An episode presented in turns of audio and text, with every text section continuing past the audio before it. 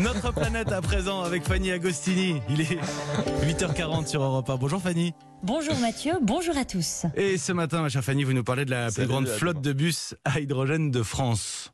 C'est ce qu'ambitionne la ville de Dijon, devenir la ville où les bus et les camions poubelles ne tourneront plus qu'à l'hydrogène et pas n'importe lequel, de l'hydrogène produit localement. La métropole va commencer avec la fabrication d'une station de production d'hydrogène et la mise en circulation de 8 camions à poubelles pour remplacer les anciens modèles. En 2023, une seconde station de production permettra de mettre en circulation 27 bus à hydrogène et d'ici 2030, Dijon espère remplacer ses 44 bennes à ordures et ses 180 bus par des véhicules qui rouleront uniquement au carburant hydrogène. Cet investissement à 100 millions d'euros permettrait à terme d'économiser 4200 tonnes de CO2. Le, bienfait écologique de, de l'hydrogène est pourtant souvent euh, objet de débat, non?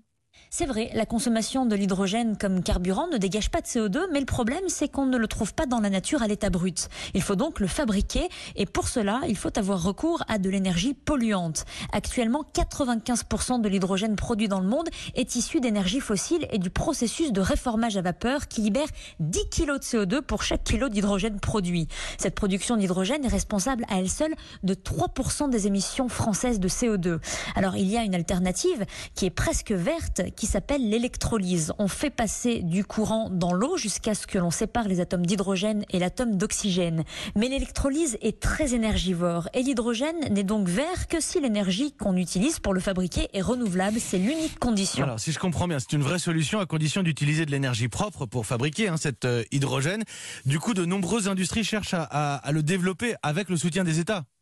Et oui, la France, l'Allemagne, les États-Unis ou la Chine investissent des milliards dans l'hydrogène. L'Union européenne a validé l'objectif industriel de convertir les mobilités lourdes inadaptées aux moteurs et batteries électriques, comme les camions, les bateaux ou les avions, en véhicules à hydrogène. Sauf que la gourmandise électrique de l'électrolyse rend l'idée de l'hydrogène vert très compliquée.